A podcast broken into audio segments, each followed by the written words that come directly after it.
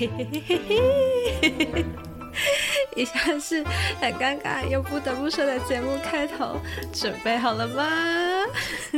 嘿，欢迎回到 C N N 好奇你的频道，我是宁宁，我们终于回归了。然后今天呢，要介绍一个非常 special 的人，就犹如我们标题所写，要开箱新 partner 的是谁？然后新 partner 的名字呢，就叫 Jackie，Hello，Hello，大家好，我是 Jackie。耶，哎，你声音真的好好听哦。其实我一开始想说，哈，你要进来，然后这个声音好像有一点犹豫，可是越听越好听哎，有没有人跟你讲过？我觉得太太恭维了，太恭维，太恭维了吗？好，这。可能过一阵子，你就是在节目多出现几次，应该就会有人跟我反映的声音怎么样？好，不管你知道为什么我要做这一集开箱吗？老实说，不太知道。你不知道吗？你不觉得我当初说要做这集，然后就怪怪的吗？是有有点小小惊惊讶吗？还是惊吓？惊吓点是为什么要给你录一集？对对，就是。特别录一集，对我本来想说，默默的出从某一集开始出现。其实说好听一点，是为了要让听众认识你的声音，就是呃，你因为怕之后你默默出现，大家会不知道你是谁，所以要特别隆重的介绍你。但其实我的目的呢，是为了让大家记得你的声音。如果有一天你背弃我们频道，我就要发动热搜，然后叫大家听的声音会毫不犹豫的盖你布袋，然后踢你几脚。所以如果有一天你背弃的话，你就走在路上要小心一点。其实这己目的好像就这样子。好啦，没有啦，我们来做一点小小的，嗯，这算是什么访聊吗？就让大家稍微认识你这个人，可以吗？没问题啊，没问题。那我想聊聊关于带人这件事情，因为其实我从大学到现在啊，很少有机会可以带人，带人经验几几乎是零。然后那时候我要教你很多东西的时候，其实我很紧张，因为。我会觉得啊，这就很简单啊，是要叫我讲什么，自己上网学不会吗？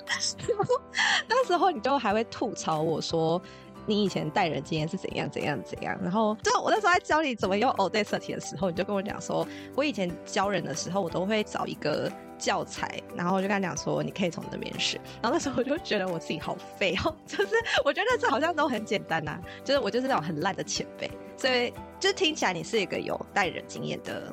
人，所以可不可以聊一下你之前都是怎么跟人家 team work，或者是说你怎么带别人？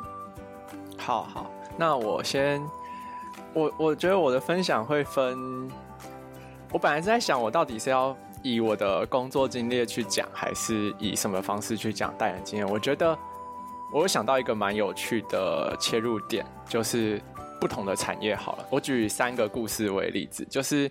第一个例子是我曾经是统一集团的储备干部，那其实过程中有带人，也有被人家带。因为储备干部以统一集团来说，就是公司希望培育你成为中高阶主管，然后可以落实总公司的文化在不同的子公司。因为大家知道统一集团是一个很大间的公司嘛，那我之中有被带的经验，所以我觉得这很重要，就是。你有被好的人带过的经验，你才知道怎么样更好的去带人。那以统一集团储备干部的训练来说，就是他会请各大事业体的副总啊，或者是像某一个品牌的负责人，比方说瑞穗牛乳，他就会去分享说他过往的工作经验。那其实你就这算是一个你被带的过程。你觉得真的有用吗？就是他。在跟你聊说他以前的经历，我觉得这其实也回到一个问题，就是被带的人跟带人的人，他们各自的风格是不是有 match？举例来说，就是这其实有点像老师跟学生的关系，就是以前的时代可能是叫老师跟学生就是一个上对下的关系，后来其实随着最近五到十年，我听到很多的老师的想法都是讲会讲共学这个理念，就是有点是我只是比你早学了，那我有点。引领着你去学，对我觉得我自己的想法会比较偏向这样，就是有可能我带的人他会给我一些新的火哦，那我是不是一个很烂的引领人？我觉得还好哎，还好，不要关枪哦。没有没有没有，因为。怎么讲？就是公司被带跟不被带，其实还有一个东西，就我刚刚想讲，就是我会说，我本来想举三个故事嘛，然后其实这三个故事是不同的产业，其实很多产业不一样，这可以小小透露个卦，就是呃，不知道大家常常会讲台积电护国神山嘛，如果真的知道的人就知道，他们其实带人是蛮。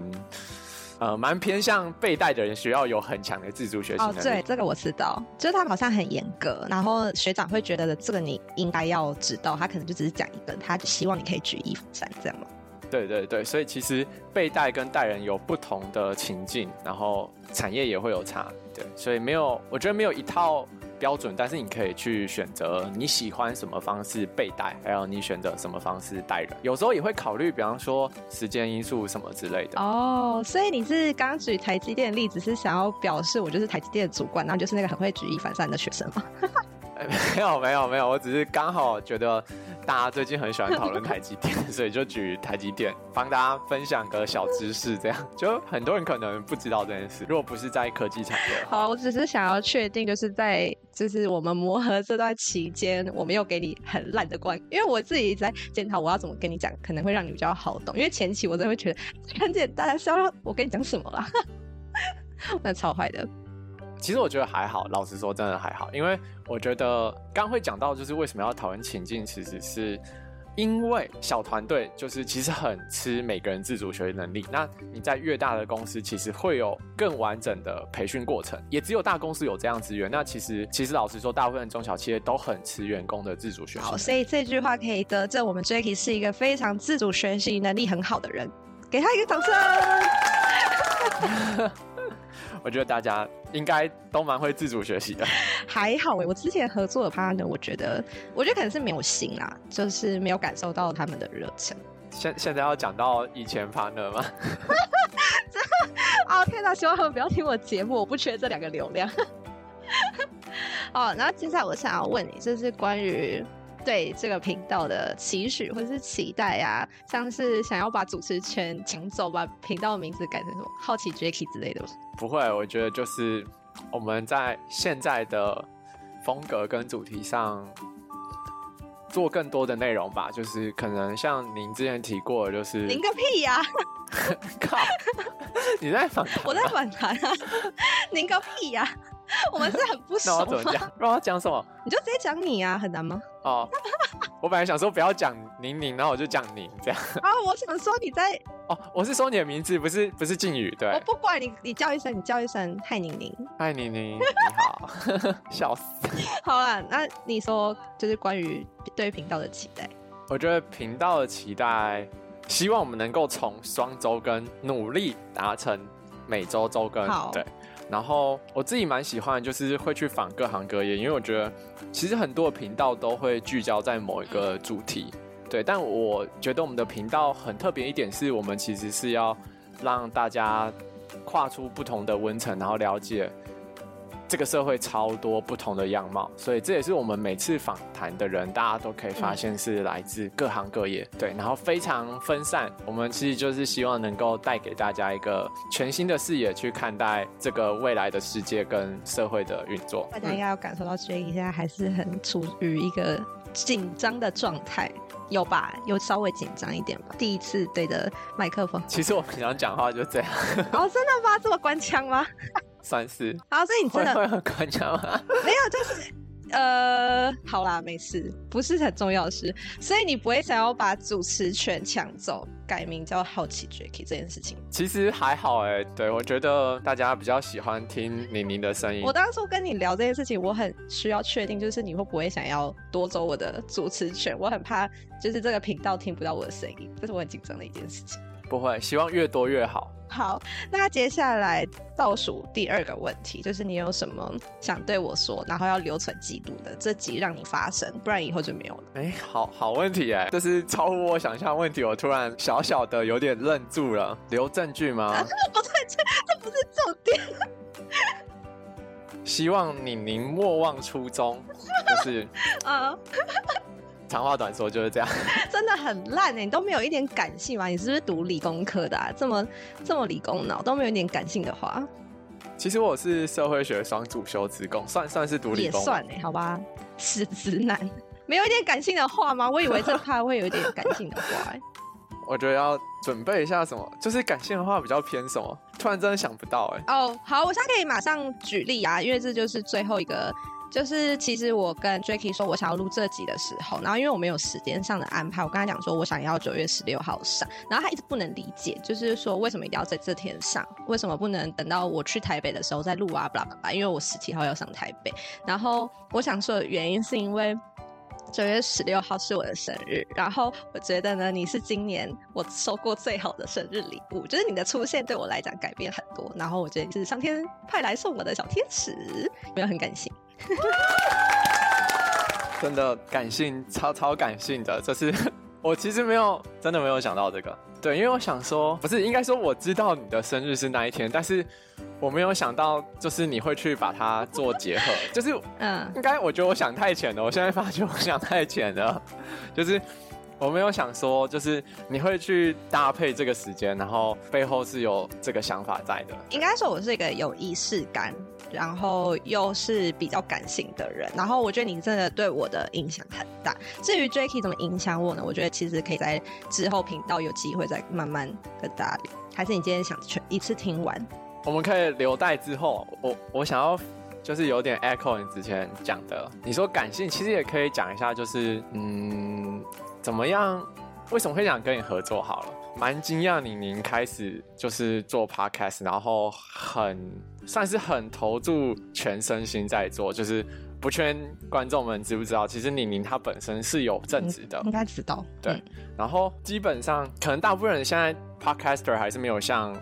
YouTuber 那么多，但其实大家应该都有意识到 YouTuber 很辛苦。其实 Podcaster 我觉得相较于 YouTuber 辛苦程度并不会差太多，就比较差的可能就是你不需要在外面，但其实其他的工作内容基本上都差不多。所以宁宁他本来想要从双周更变成单周更的时候，其实我听到的时候我就是非常非常惊讶，就是觉得他是真的很热爱这件事，然后也很投入在这件事情。我觉得这一点算是从我一路以以来就是认识宁宁的话，我觉得算是真。的真的让我超级惊讶的一件事情。你有看到我的改变吗？不只是改变，就是有点是你找到你自己想要做的东西，然后你真的是投入。努力，然后也是很坚持，因为我觉得，就是从我就是大学毕业来到工作上，其实也经历了不少公司，然后其实会发现一件事，就是就是想要的东西，就是每个人都会有想要的东西，但是能够为想要的东西去付诸执行跟坚持，我觉得是不是多数人都能够做到的？对，然后我自己觉得这样的人也是超级有魅力，就是很佩服。对。我自己也还在努力中，对。有改变你什么东西？就是可能认识我这阵子的我之后，有对你生活有一点点的影响。有，就是可能算你你的执行力吧。然后我就会觉得，因为我可能更偏向于做规划的，我的本质上。就是更偏于会做好规划再执行，但我就会发现，你你有时候就是执行力很快，然后我觉得有些时间点规划有时候没有比直接做还好。就是当这件事情其实花不了太多时间之后，其实规划反而会浪费一些时间。对我就从他身上也学到，在有些事情上可能直接做，然后做出东西，在这个东西上讨论会比呃可能先谈清楚再做。好，那其实呢，今天我真的跟他录这题，好像。没有真的太明确的目的，想要干嘛？就只是想要让他大家认识 Jacky，然后纪念一下这一天。